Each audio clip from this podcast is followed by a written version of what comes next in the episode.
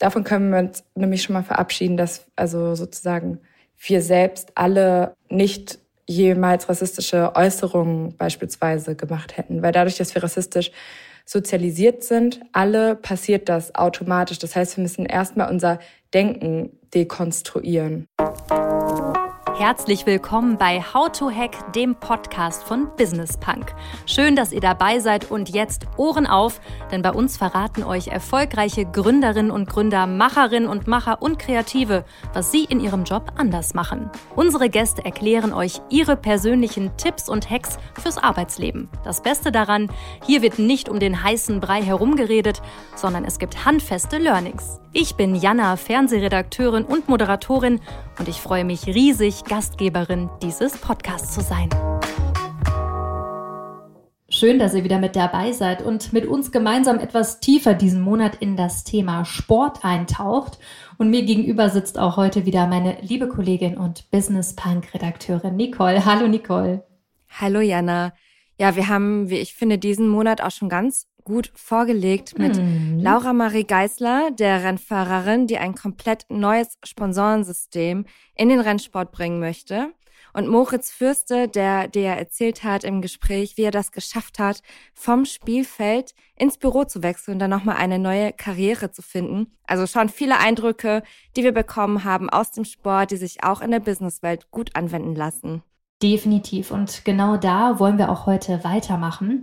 Und zwar mit Carlotta Növajede. Carlotta rudert in der deutschen Nationalmannschaft. Sie ist Vize-Weltmeisterin und Europameisterin und hat 2021 an den Olympischen Spielen in Tokio teilgenommen. Und ja, nach einem Jahr Pause fokussiert sie sich jetzt auf die Olympiade 2024 in Paris. Ja, da hat sie einiges vor sich. Ihr sprecht über ihren Werdegang, aber auch über ein anderes ganz, ganz wichtiges Thema. Denn neben ihrer Karriere als Leistungssportlerin ist Carlotta auch als Aktivistin tätig und sie setzt sich gegen Rassismus ein. Der ist nämlich nicht nur im Sport, sondern im Allgemeinen systematisch verankert. Warum und wie sich jeder mit dem Thema auseinandersetzen sollte, darüber reden wir jetzt. Liebe Carlotta, ich freue mich riesig, dass wir es heute schaffen. Wir mussten den Termin ja ein paar Mal verschieben. Du bist wieder voll im Training, voll busy. genau, aber hi, ich freue mich auch, dass ich jetzt hier bin. Sehr schön. Ja, es ist Freitagabend, 20 Uhr. Also, ne, wir haben alles versucht möglich zu machen. 2022 sollte ja dein Pausenjahr sein. Genau. Das Jahr neigt sich dem Ende zu. Warum? Warum sich das Jahr zum Ende, dem Ende zuneigt oder warum ich erst ein Jahr Pause genommen habe? Sag beides. Sag beides. Beides. Okay, okay. Ähm, genau. Also ich meine, ich ruder jetzt schon seit Ewigkeiten, seit ich äh, zwölf äh, bin und Leistungssport seit ich 14 bin. Und das waren echt viele Jahre ähm, bisher. Und wir haben ja auch einfach extrem viel trainiert, zwei bis dreimal am Tag. Da sind verschiedenste Sachen auf der Strecke geblieben. Ähm, einerseits natürlich so, was es alles noch neben dem Leistungssport gibt im Hinblick auf meine ähm, Ausbildung, auf mein Studium ähm, während der Olympia-Vorbereitung, die ja dann durch die Corona-Verschiebung zweimal stattgefunden hat, hat, habe ich mehrere Urlaubssemester eingelegt, um mich wirklich ideal vorzubereiten, ähm, aber dadurch auch wirklich sehr viel verpasst. Genau, also das war so ein Ziel, da ähm, weiter voranzukommen, dass ich meinen Bachelor jetzt auch abschließe. Auf der anderen Seite aber auch einfach ähm, brauchte ich mal eine Pause und ein bisschen Abstand, weil es super viel war. Ähm, und ich glaube, das war ja extrem wichtig und hat sich auch gelohnt, um irgendwie selbst mal zu sehen, ähm, wer bin ich eigentlich so außerhalb vom Sport. Mhm.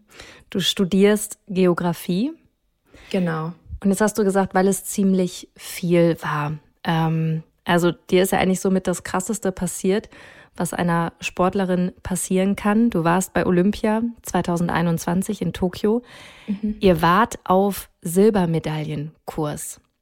Ihr ja. vier. Und ganz kurz vom Ziel, ich habe es sogar gesehen, ist euch ein sogenannter, ja, deswegen bin ich auch äh, auf die, auf die okay. Idee gekommen, ja. äh, dich einzuladen, ein sogenannter, wie nennt man das nochmal? Krebs nennt sich das. Krebs, Krebs, Krebs genau, ein Krebs, Krebs passiert. Erzähl mal, was ist da passiert 2021? Genau, ähm, unser Finale wurde auf jeden Fall schon einen Tag nach hinten verlegt, weil da zu der Zeit ähm, Taifunsaison war in Japan und am Tag unseres eigentlichen Finales war es zu windig, also da durften wir dann nicht raus, das heißt, es wurde noch mal einen Tag verschoben.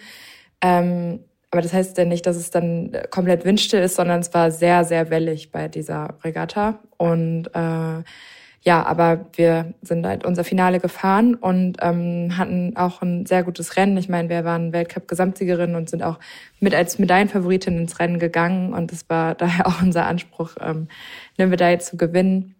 Und dann ist leider eine Teamkameradin aus meinem Boot kurz vorm Ziel an der Welle hängen geblieben. Und ähm, das war so stark, dass sie ihr Ruder verloren hat und das uns dann zum Boot, also zum Stillstand des Bootes gebracht hat.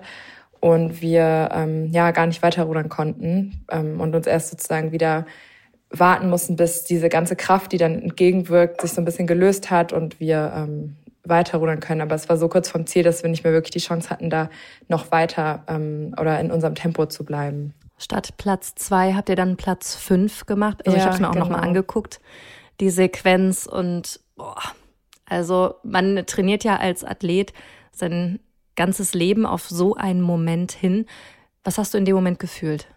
Äh, ja, ist natürlich super dramatisch. Äh, ich konnte es gar nicht glauben. Also das ist total surreal, weil in, wenn in so einer Rennsituation sind wir eigentlich wie in so einer Art Tunnel. Also ich glaube, so ein Gefühl wie da habe ich sonst im Leben auch wirklich noch nicht gespürt. Also so fokussiert, so abgeschottet von allem anderen, weil das Ziel ja wirklich einfach nur ist, ähm, so schnell wie möglich zu sein und in deinem Kopf ist die ganze Zeit, okay, ich muss jetzt nicht einfach so krass verausgaben, damit ich irgendwie so in, auf jeden Fall auf der Position ins Ziel komme, um jetzt diese Medaille zu gewinnen. Und um ehrlich zu sein, hatte ich das auch schon so im Gefühl, weil man merkt das halt schon sehr stark, wenn ein Rennen richtig gut läuft. Und das heißt, wir sind schon da gefahren und ich dachte mir so, oh, wie krass, ich gewinne gerade eine olympische Medaille. Wie krass mhm. ist das bitte? Und auf einmal war das einfach vorbei. Und äh, das war nicht richtig zu realisieren. Das war wie, wenn man so ein bisschen in so einem Albtraum äh, aufwacht oder halt, nee, eher so ein bisschen, wenn man darin gefangen ist und nicht so richtig weiß, wie man da rauskommt in dem Moment. Also damit kannst du vielleicht ganz gut vergleichen. Mhm. Es waren ja nur Sekunden, es waren ja nur Sekunden, aber wenn man sich das auch anguckt, das, das wirkte wie Minuten, wo ihr euch dann wieder gefangen habt und ja. Genau, und ich kann mich auch echt noch, das ist ja jetzt schon über ein Jahr her, aber ich kann mich noch voll dran erinnern, wie sich das so angefühlt hat und auch irgendwie die Bilder im Kopf und so weiter und dann zu realisieren, oh Gott, die anderen Boote fahren jetzt gerade an uns vorbei, das kann nicht sein, weil das kann, mhm. das passiert so selten und dann in diesem wichtigsten Rennen der gesamten Karriere, das war schon sehr, ähm, ja, dramatisch. Gibt man sich dann untereinander irgendwie Schuld im Team? Ähm, also das Ding ist, es kann halt einfach passieren und keine Person macht das ja mit Absicht, beziehungsweise keine Person ist daran interessiert. Und da wirken so viele verschiedene Faktoren mit ein, weshalb das passiert, dass es irgendwie schwierig ist, jetzt so einer Person wirklich die Schuld zu geben, auch wenn es sozusagen einer Person passiert, aber das kann irgendwie, es gehört halt dazu, es kann jeder Person passieren. Und genau deswegen finde ich eigentlich, wir haben dann schon so einen ganz guten Umgang damit, dass man jetzt nicht die ganze, also dass wir trotzdem noch so danach als Team zusammengehalten haben und äh, halt gesagt haben, dass es schlimm ist, weil wer weiß, vielleicht, wenn ich an einem anderen Platz gesessen hätte, hätte da die Welle genauso rein, wäre die da genauso reinkommen, dann wäre es mir passiert. Vielleicht hat die Person in dem Moment war ein bisschen unachtsam, man weiß es einfach nicht und deswegen, aber ich glaube, das bringt halt auch einfach nichts in der Situation dann nach Schuldzuweisungen ähm, zu suchen, weil wir können es nicht ändern in dem Moment und dann mhm. ähm, wäre das irgendwie, wird es alles noch schlimmer machen. Was würdest du sagen, was sind deine Tipps wie geht man mit so einer Enttäuschung um? Also vielleicht jetzt nicht nur auf die Sportwelt bezogen, sondern auch auf die Businesswelt oder auf den privaten Bereich, wenn wirklich mal sowas richtig in die Hose geht. Ja, ich meine, ich glaube, das sozusagen anzuerkennen, dass es einfach richtig scheiße ist, das ist ähm, vollkommen okay und dass man auch trauern darf. Also das haben wir alle und ähm, habe ich auch und ähm, das ist einfach eine extrem unangenehme Situation. Ich meine, im Fall des Sports ist es natürlich so, auf der einen Seite ist es ähm, natürlich das, worauf ich mein Leben lang hintrainiert habe und was mein Leben bestimmt hat, eigentlich mein Leben lang. Ähm, auf der anderen Seite finde ich, ist es jetzt aber trotzdem kein wirklich dramatischer Verlust im Vergleich zu dem, was sonst so im Leben passieren kann. Also ganz grob gesagt, ist es dann irgendwie doch ein Hobby, wenn man das auf wirklich wichtige Dinge im Leben ähm, bezieht. Und gleichzeitig ist es mein Lebensinhalt gewesen. Ähm, also deswegen, ich glaube, genau, wie gesagt, Raum geben und trauern und vielleicht wenn man, wenn es einen zu stark runterzieht, sich auch wirklich Hilfe suchen, weil das kann auch ein wirklich Auslöser sein für psychische Probleme, aber gleichzeitig auch zu vielleicht irgendwie das hinzubekommen, dass man weiß, in dem Fall ist es einfach nicht ähm, alles, worauf es im Leben ankommt. Das hat mir auf jeden Fall ganz gut geholfen. Und du guckst ja auch wieder nach vorne. Wir haben gehört, nach deinem Pausenjahr bist du jetzt wieder total drin im Training. Dein Ziel, Olympia. naja. Du gehörst zu den besten Ruderinnen in Deutschland. Mhm. Also, dein Ziel ist Olympia 2024 in Paris. Genau. Du hast ja die Chance, es nochmal zu versuchen, genau. wenn alles klappt. Ja, das stimmt, genau. Also ich habe jetzt vor zwei Wochen wieder mit dem Training richtig angefangen. Ähm, du hattest ja vorhin auch noch gefragt, warum. Äh, genau, aufgrund dessen, also weil es eben jetzt doch sehr nah an Olympia ist, sind jetzt, glaube ich, noch so ein Jahr und irgendwie acht, neun Monate. Ähm, äh, ich habe aber auch natürlich dadurch, dass ich ein Jahr Pause gemacht habe, ich habe mich nicht, nicht trainiert, aber deutlich weniger und habe dadurch natürlich auch einen Trainingsrückstand, den ich jetzt erstmal ein bisschen aufholen muss. Ähm, bin aber jetzt echt irgendwie total motiviert. Also die Pause hat echt gut getan und ähm, habe jetzt irgendwie Lust, die letzten die letzte Zeit nochmal anzugreifen äh, und jetzt wirklich alles dafür zu tun, ähm, dass es dann doch klappt mit der Medaille in Paris. Ich äh, verspreche dir jetzt in diesem Moment, dass ich auf jeden Fall gucken werde. Wieder, cool. Das, ja, ja, ich, ich bin am Start. Ich äh, bin total, ich finde Rudern total spannend. Ähm, jetzt lass uns mal ein paar Jahre zurückgehen. Du hast es eben schon gesagt, du bist schon sehr, sehr lange am Rudern. Wie bist mhm. du damals dazu gekommen? Ich bin über die Schule zum Rudern gekommen, über eine Schul-AG ähm, in der fünften Klasse direkt, als ich auf die weiterführende Schule gekommen bin. Ähm, genau, über den Trainer, der da durch die Klassen gefragt hat, ob wir beim Rudern teilnehmen wollen. Mhm, okay. Also damals durch die Schule, du war, bist aufs Gymnasium gegangen und ich habe auch diverse Interviews von dir gelesen oder auch äh, bei Funk ein Video äh, von dir gesehen. Du bist ja noch viel mehr als Ruderin und Studentin. Du bist ja auch in gewisser Weise Aktivistin. Und mhm. zwar setzt du dich für rassismuskritische Arbeit ein, im Sport, aber auch generell.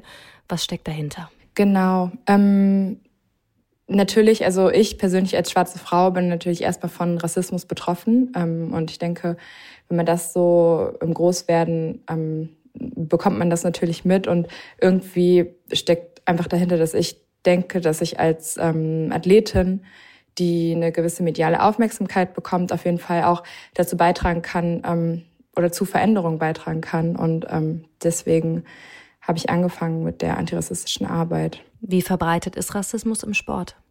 Im Leistungssport? Ja, ähm, die Frage bekomme ich natürlich super oft gestellt und ähm, Rassismus natürlich auch im Sport und im Leistungssport verbreitet.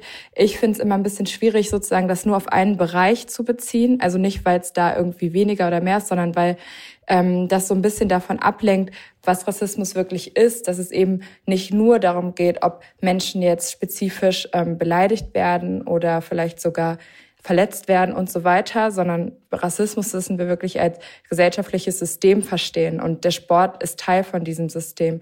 Das heißt, wenn wir uns anschauen, wie die Welt aufgebaut ist, ähm, wer sozusagen Macht hat, wer keine Macht hat, wessen Leben wichtig sind und wessen Leben nicht wichtig sind, dann sehen wir, dass es ganz klar rassistisch strukturiert. Das hat Ursachen, die liegen ganz lange zurück. Man könnte sagen, so angefangen mit Kolonialismus, in dem wirklich schwarze Menschen ausgebeutet wurden, versklavt wurden und eigentlich alle nicht weißen Menschen da dementsprechend behandelt wurden und wirklich entmenschlicht wurden. Und das setzt sich natürlich fort bis heute.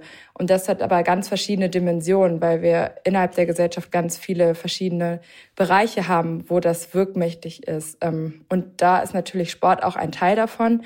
Wir sehen das aber natürlich auch in viel drastischerer Form, beispielsweise an europäischen Außengrenzen im Mittelmeer, ähm, oder wenn es darum geht, welche Geflüchtete schützenswert sind und welche Geflüchtete nicht schützenswert sind. Und das müssen wir eben erstmal verstehen, um auch wirklich verstehen, was Rassismus überhaupt ist.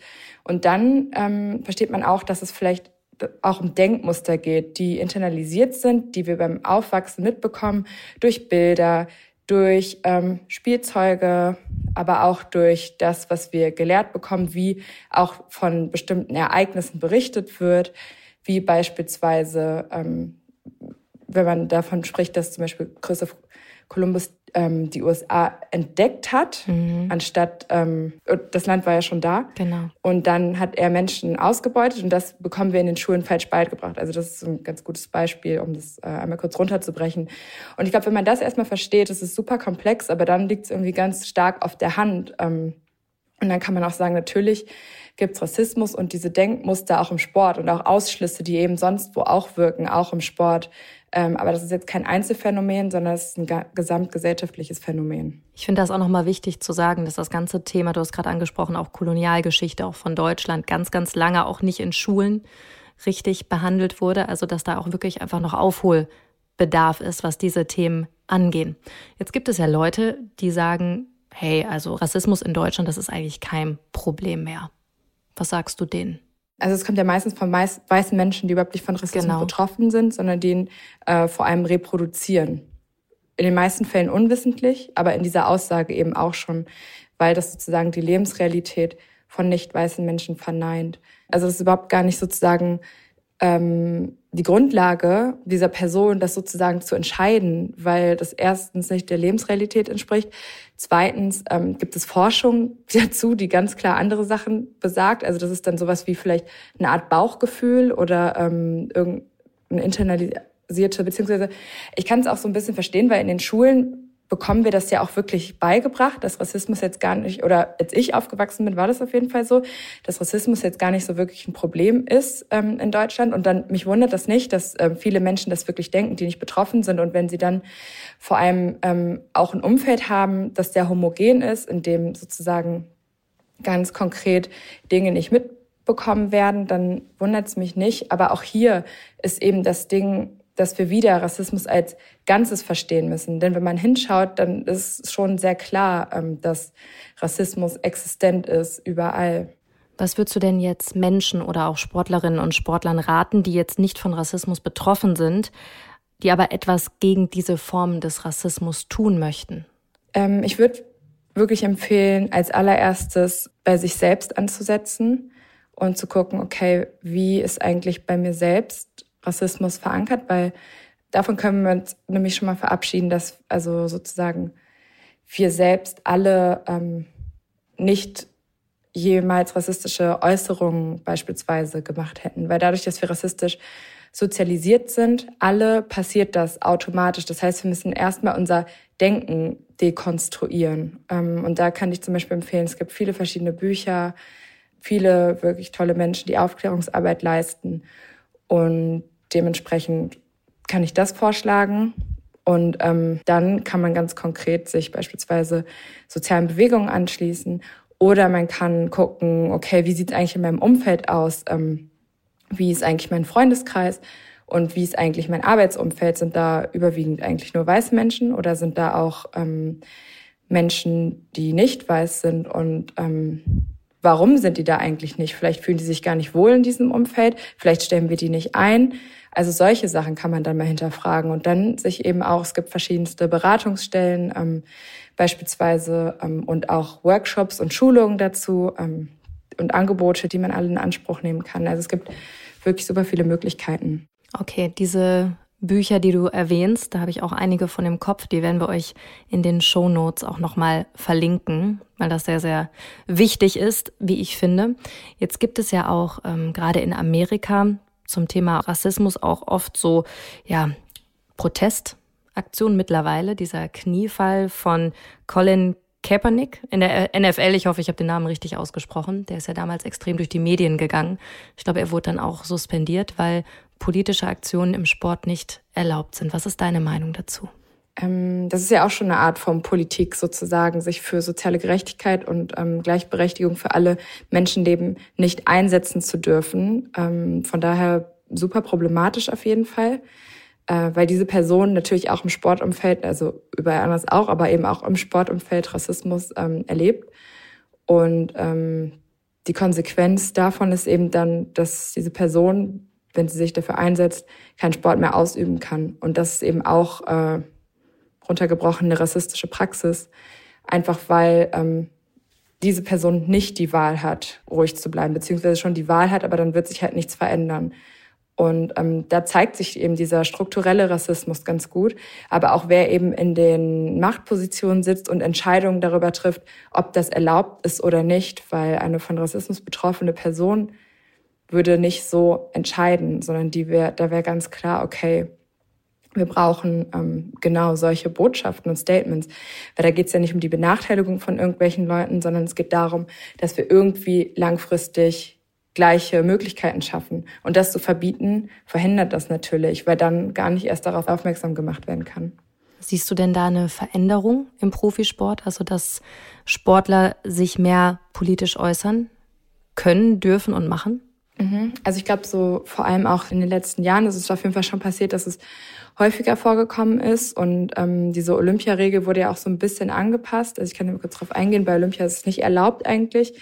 Auch eben diese Proteste sind nicht erlaubt. Und jetzt gab es so bestimmte Zonen, in denen das sozusagen erlaubt wurde, sowas wie vorm Spiel ähm, oder bei einem Interview beispielsweise. Ähm, ich glaube aber nur mit Voranmeldung, um das vorher abzuchecken, ob das sozusagen richtig ist. Also es gibt sozusagen kleine Veränderungen. Wie krass ist das denn? Also aber natürlich ist es auch noch in, wenn man andersrum schaut, in ganz vielen Bereichen also sozusagen verboten, wie beispielsweise ähm, während des Spiels. Ich glaube sozusagen die Idee oder die Argumentation dahinter ist immer so ein bisschen, dass man sozusagen dadurch ähm, parteipolitische Botschaften nicht mit einbringen soll. Aber auch da bin ich dann einfach der Meinung, dass es vielleicht Richtlinien geben muss, sozusagen, wo geht es jetzt wirklich um soziale Gerechtigkeit und wo geht es um ähm, Machtinteressen. Und ähm, es ist ja irgendwie ganz klar, dass wenn man sich irgendwie beispielsweise für die Leben von schwarzen Menschen einsetzt oder von nicht weißen Menschen grundsätzlich einsetzt, für ähm, LGBTQI-Plus-Rechte oder für Behindertenrechte und so weiter, dass es ja wirklich ähm, dabei um soziale Gerechtigkeit und Gleichberechtigung geht und ja eben es einfach nicht gleiche Möglichkeiten für alle gibt aktuell. Was würdest du sagen, wann kam bei dir dieser Moment, dass du gesagt hast, ich möchte mich jetzt auch aktivistisch äh, diesem Thema widmen und einfach meine Prominenz, die Aufmerksamkeit, die ich habe, dafür nutzen, um auf dieses Thema aufmerksam zu machen? Gab es da so einen Moment? Mm, ich glaube, ich, ich habe auf jeden Fall in der Zeit super viel gelesen auch über Rassismus. Also es hat mich natürlich auch schon nochmal ähm, einfach selbstbewusster gemacht, auch die Worte dafür zu finden, ähm, um sozusagen erstmal so diesem ganzen äh, Geschehen standhalten zu können und um auch, ähm, weil natürlich gibt es da viele Backlashes, auch sozusagen ja dem entgegenhalten zu können. Und gleichzeitig hat es natürlich auch mit meiner ähm, sozusagen meiner sportlichen Laufbahn so ein bisschen ähm, auch zusammengehangen, weil es einfach so ist, Rudern ist eine Randsportart, aber wenn es in Richtung Olympia geht, dann ist auch da ähm, mehr mediale Präsenz, als wir das sonst kennen. Ähm, und dann kamen mehrere Sachen zusammen. Gleichzeitig war dann ja auch noch ähm, die Ermordung von George Floyd im Jahr 2020. Ähm, und ich glaube, das waren so ein paar Sachen, die irgendwie so zusammengewirkt haben, auf jeden Fall, dass ich mir dachte, so, okay, ich kann ähm, meine Präsenz auch nutzen. Mhm. Was würdest du dir wünschen, wie sich die, die Sportwelt entwickelt in diese Richtung? Ähm, grundsätzlich spezifisch im Sport, dass Machtstrukturen aufgebrochen werden und dass sich auch viel mehr selbst hinterfragt wird ähm, und dass eben auch ganz genau ähm, ja, hingeschaut wird, wo werden eigentlich so Zugänge verschlossen. Ähm, Rudern beispielsweise ist ja eine Sportart, ähm, da kannst du eigentlich nur mitmachen, wenn du erstmal ausreichend finanzielle Mittel hast. Und das ist jetzt nicht nur auf Deutschland bezogen, sondern auch global. Ähm, du brauchst Boote, die sind super teuer. Du brauchst gute TrainerInnen, du brauchst Wasser natürlich, erstmal um die Sportart ausüben zu können. Ähm, genau, aber auch Vereinsbeiträge müssen gezahlt werden. Wir müssen eigentlich am Anfang zahlt man drauf. Trainingslager müssen eigentlich meistens erstmal selbst finanziert werden. Erst wenn wir sozusagen im Nationalteambereich sind, ähm, werden die übernommen. Ähm, das heißt, da kommen ein Haufen Kosten auf die Menschen zu. Und natürlich müssen sich Menschen auch in dem Umfeld dann wohlfühlen. Das heißt, ganz spezifisch sollte schon dafür gesorgt werden, dass auch ähm, sozusagen schon in den Vereinen, aber auch auf Verbandsebene geschaut wird, okay, wie sehen eigentlich unsere Teams aus? Ähm, aber wie ist auch die Trainerinzusammensetzung? Wie äh, verhalten sich die Menschen? Es sollte eigentlich auch so, Art, so eine Art Check-ups geben, in denen auch wirklich AthletInnen befragt werden, wie die Situation eigentlich aussieht und dann in solchen Fällen aber auch, wie ähm, betroffene AthletInnen sich fühlen und wie die das wahrnehmen vor allem. Also zum Beispiel so, es ist schon schwierig, wenn weiße Menschen sozusagen beurteilen, ähm, empfindest du, dass es in dem Umfeld Rassismus stattfindet, ähm, wenn die es gar nicht sehen, weil sie sozusagen gar nicht dafür sensibilisiert sind. Das heißt, sowas sollte dann wirklich bei Betroffenen liegen. Und beispielsweise braucht es auch Stellen, die sozusagen eine Art Hotline oder ähm, Anlaufstelle sind für von Rassismus Betroffene, wenn es wirklich konkrete Vorfälle gibt, also wirklich sowas wie Beleidigungen, ähm, Anfeindungen und so weiter. Ähm, auch ganz klare Verweise, beispielsweise äh, aus Stadien, ähm, wenn da Vorfälle passieren. Genau, das sind so ein paar Punkte, aber dann auch eben von den Verbänden ähm, Richtlinien, was, wie, was denn genau passiert, wenn jetzt ähm, wirklich rassistische Vorste Vorfälle stattfinden. Ähm, dass es da ganz klare Handlungslinien gibt und dass auch erstmal festgelegt wird in den Satzungen, dass es da keinen Raum für gibt. Aber dann natürlich auch ähm, die Zusammensetzung beispielsweise der FunktionärInnen und auch der TrainerInnen, ähm, dass die, die ist ja doch ähm, in den meisten Fällen weiß und männlich ähm, besetzt und dass da auch ähm, Veränderungen gibt.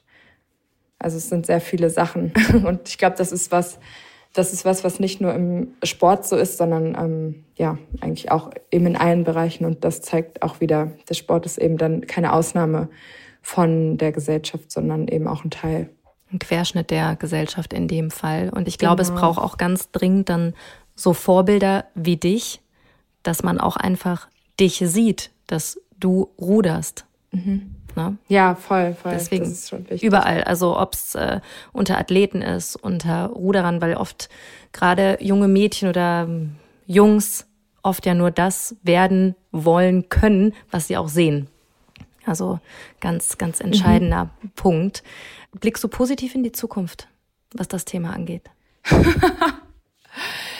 ähm, oh ja, es ist immer eine schwierige Frage sozusagen, wenn siehst du Hoffnung oder ich glaube, das ist was, worüber sich auch viele Aktivisten Gedanken machen, weil natürlich sind wir extrem ähm, damit konfrontiert, was alles nicht funktioniert. Ähm, genau, was jetzt das Thema Rassismus angeht. Ähm, ich meine, sozusagen in einem Land wie Deutschland ist es auf jeden Fall nicht mehr erlaubt, Menschen in Konzentrationslager zu stecken aufgrund ihrer äh, Hautfarbe, aufgrund ihrer Religionszugehörigkeit ähm, und so weiter. Was man sozusagen auf jeden Fall als Fortschritt sieht. Andererseits ähm, ertrinken Menschen im Mittelmeer oder in vielen anderen Situationen ähm, und das wird nicht aufgedeckt und so weiter. Das heißt, es gibt ähm, schon, ja, es sind halt sehr starke Extreme. Genau, sozusagen dieses Beispiel mit, wie die Situation war, sozusagen, dass diese Art von kolonialistischer Versklavung zwar vorbei ist, Ausbeutung in anderer Form weitergeht, sind halt so zwei Seiten. Aber das zeigt ja auch eben, dass Veränderungen möglich sind und gesellschaftliche Systeme verändern sich eben ganz langsam. Also es wird auf jeden Fall mindestens genauso lange dauern, Rassismus wieder abzubauen, wenn das überhaupt möglich ist, wie das gedauert hat, dass er erschaffen wurde. Ähm, das heißt, wir werden das jetzt nicht mitbekommen, aber wir können eben dazu beitragen, dass es besser wird. Ähm, und ich glaube, so muss man das sehen. Und das machst du definitiv. Es braucht laute Stimmen, die auf diese Missstände hinweisen. Und äh, deswegen freue ich mich auch sehr, dass du heute bei uns im Podcast bist. Und jetzt machen wir einen ganz, ganz harten Cut. Carlotta. Jetzt kommt dieses, einen ganz harten Cut. Dieses Spiel, genau, ne? Jetzt kommt unser Spiel. Jetzt kommt unser Spiel. Carlotta, es ist Freitagabend. Ja. Wir zwei trinken ein Glas Wasser. Ja. Yeah. ich habe morgen um 7.30 Uhr Training. Oh, okay, okay. Das ist, das ist eine, das ist eine, gut, okay, ist eine gute ja. Ausrede. Ähm, und zwar haben wir ein Spiel in diesem Podcast, das heißt, ich hab noch nie. Kennst du das mhm. Trinkspiel? Ähm, ja, doch, klar. okay, ich sag trotzdem nochmal die Regeln. Wenn deine Antwort auf meine Frage doch ist, dann musst du einen Schluck trinken und wenn deine Antwort stimmt ist, dann kannst du das Glas stehen lassen. Mhm. Wir probieren es mal. Ich habe noch nie mit dem Rudern komplett aufhören wollen. Oh, okay, sie trinkt einen Schluck. Ach ja, der war relativ groß. Wann? War es nach Olympia 2021? Oder wann? Nee, eigentlich davor, also vor allem, also auch, aber eigentlich davor. Ähm, also in den letzten Jahren habe ich eigentlich schon gedacht, dass ich jetzt nicht nochmal anfangen werde. Ähm, ja, einfach weil ich bin so lange gerudert und irgendwie hatte ich auch echt, also wollte ich einfach mal andere Dinge kennenlernen, aber jetzt einfach nach der Pause habe ich mhm. auch die Vorzüge davon ähm, viel mehr zu schätzen gelernt und weiß jetzt, dass genau und da es sich auch einfach nicht mehr um so einen großen Zeitrahmen handelt, habe ich jetzt irgendwie noch mal Lust für die Zeit Olympia zu sehen. Mhm. Und die Chancen, dass du dabei bist? Ja, also ich ich meine, ich muss ja äh, sagen, also in meinem Gedankengang gewinne ich natürlich eine Medaille, weil das ist meine Antriebsmotivation. Also das heißt, ich denke mhm. gar nicht mhm. darüber nach. Aber ich glaube, ich kann, ich kriege das schon hin, ähm, aber dafür muss ich auch viel arbeiten. Aber ich glaube, so ein Mindset braucht man einfach als Sportlerin. Definitiv. Ich habe noch nie etwas in meinem Leben im Nachhinein anders machen wollen. Bereust du irgendwas? Oh, hm, hm sie überlegt noch. Okay, einen kleinen Schluck. Was, was ist es? Was würdest du, wenn du jetzt nochmal zurückreisen könntest, rein theoretisch, was würdest du anders machen? Ähm, ich glaube, es gibt so ein paar Sachen, aber ich glaube, es gehört auch einfach dazu, ähm, mal zu zweifeln und dann, also ich würde sagen, sozusagen gar nichts Grundlegendes, aber zum Beispiel hätte ich vielleicht doch also manchmal denke ich mir zum Beispiel, dass ich in meinem Studium hätte schneller vorankommen sollen. Ich hätte auch mal überlegt, ähm, in die USA zu gehen, damals im Studium. Ähm, dann wäre ich aber jetzt wahrscheinlich nicht bei Olympia gewesen oder so erfolgreich im Rudern geworden und so weiter. Ich glaube, das sind jetzt gar nicht so grundlegende Entscheidungen, dass ich richtig was bereue, aber so, hm, hätte ich mal das gemacht, dann wäre es jetzt, dann hätte ich diese Erfahrung beispielsweise gemacht oder was anderes ähm, erreicht, obwohl ich auch diese Kategorie erreichen manchmal so ein bisschen frag, also oder mich dann frage, wofür überhaupt. Also, ähm, aber das, mhm. damit wachsen wir natürlich irgendwie auch auf, ähm, dass wir denken, dass es immer wichtig ist, irgendwas zu erreichen. Und das habe ich natürlich auch voll ähm, in mir, gerade als Leistungssportlerin. Ähm, aber finde, das kann man schon manchmal sehr stark hinterfragen. Ähm, ja, aber ich glaube einfach, es gibt, ich habe jetzt gar nicht so unbedingt spezifische Dinge, aber dieses Gefühl habe ich auf jeden Fall doch schon häufig gehabt. Was hilft dir denn in diesen Momenten, wo du so krass Leistungen abrufen musst oder jetzt das nächste Jahr oder die nächsten zwei Jahre werden ja auf jeden Fall krass werden, dass du einfach deine Disziplin hast? Ähm, Was hilft ich glaube, ich bin dann sehr zielorientiert doch und weiß sozusagen, ähm, dass wenn ich ein bestimmtes Ziel habe, dass ich halt dann bestimmte Dinge dafür vielleicht auch sozusagen opfern muss oder auf der, die dann auf der Strecke bleiben. Jetzt gerade hilft mir, dass ich echt weiß, dass es so ein, gar nicht so ein großer Zeitraum ist, ähm, also dass die, Zeit, die Zeitspanne gar nicht so groß ist, in der ich mich fokussieren muss. Vor allem, wenn ich das jetzt vergleiche mit, wie lange ich in meinem Leben Leistungssport gemacht habe äh, und jetzt bis Olympia ein Jahr, acht Monate. Ähm, genau, und ich versuche mir halt eben immer wieder äh, klar zu machen, warum ich das jetzt mache, warum ich das wichtig finde, was die positiven Sachen daran sind, auch in Momenten, in denen ich zweifle. Und dann aber auch zu sagen, ähm, ich muss das gar nicht machen. Das heißt, wenn ich jetzt wollte, könnte ich auch jederzeit aufhören und irgendwas anderes machen. Ich bin, mein Leben ist nicht dadurch bestimmt und definiert. Also das ist natürlich auch eine sehr privilegierte Position, ähm, weil wenn man wirklich auf irgendeine einen Job angewiesen ist, und damit meine ich jetzt, glaube ich, gar nicht die Businesswelt so sehr, sondern ähm, halt wirklich, wenn man so sehr an einer Lohngrenze ist und nicht wirklich andere Möglichkeiten hat, dann muss man das wirklich machen. Deswegen ist das sehr privilegiert. Und in meinem Fall ist es jetzt ähm, aber so, dass ich es nicht machen muss, sondern dass es auch ähm, ja, andere Wege gebe. Und ähm, ja, und dann weiß ich ja doch, aber dass ich warum machst genau, du und dann weiß ich ja doch, dass ich es machen ja, will, wenn warum? ich so zweifle. Und das hilft mir dann dabei. Mhm. Was ist dein Was Warum? Warum? Ja, ich möchte natürlich Carlotta. schon noch die ja. olympische Medaille.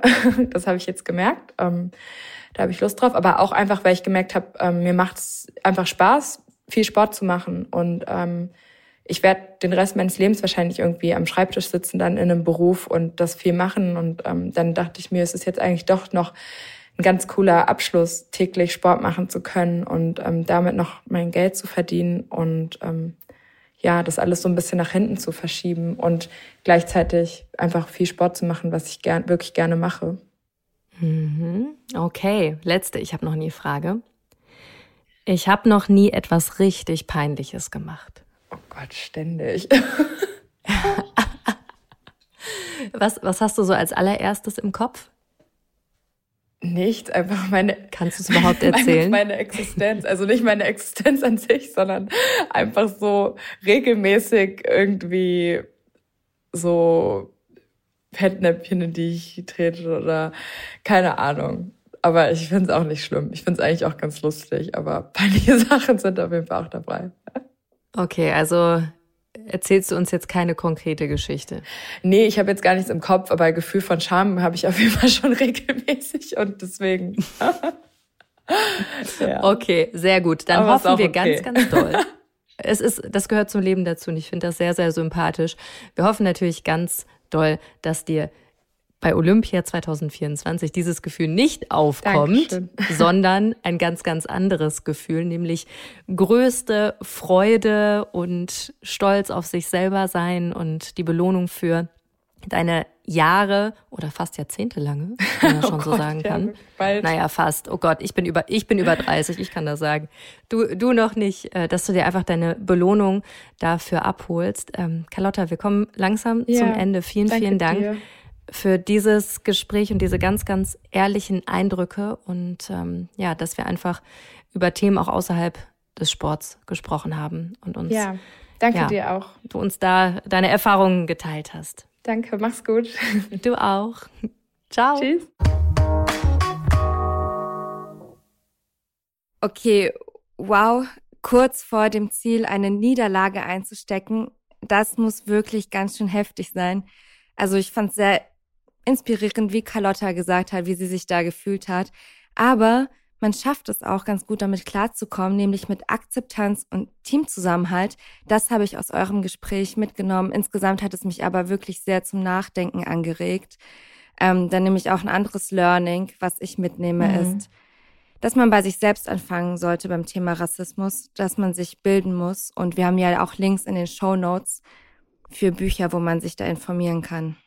Ja, Rassismus ist ja ein gesamtgesellschaftliches Problem, definitiv. Und die Aufklärungsarbeit, die ist noch lange nicht abgeschlossen, auch wenn viele Teile der Bevölkerung das vielleicht denken. Nein, ist es nicht.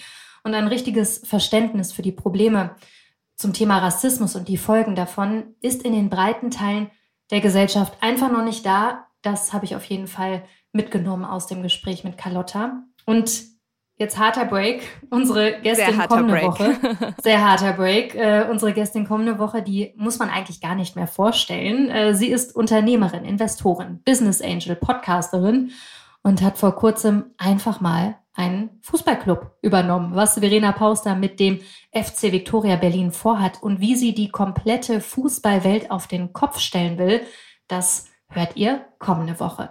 Und ganz wichtig noch, wenn ihr Feedback habt, zu dieser Folge, zu den anderen Folgen. Wenn ihr Anregungen habt, Kritik, dann würden wir uns mega freuen, wenn ihr uns schreibt. Gerne mir direkt bei LinkedIn oder bei Instagram. Da heiße ich ganz genauso wie im wahren Leben auch. Jana Linke, ich freue mich von euch zu hören. Lesetipp der Woche.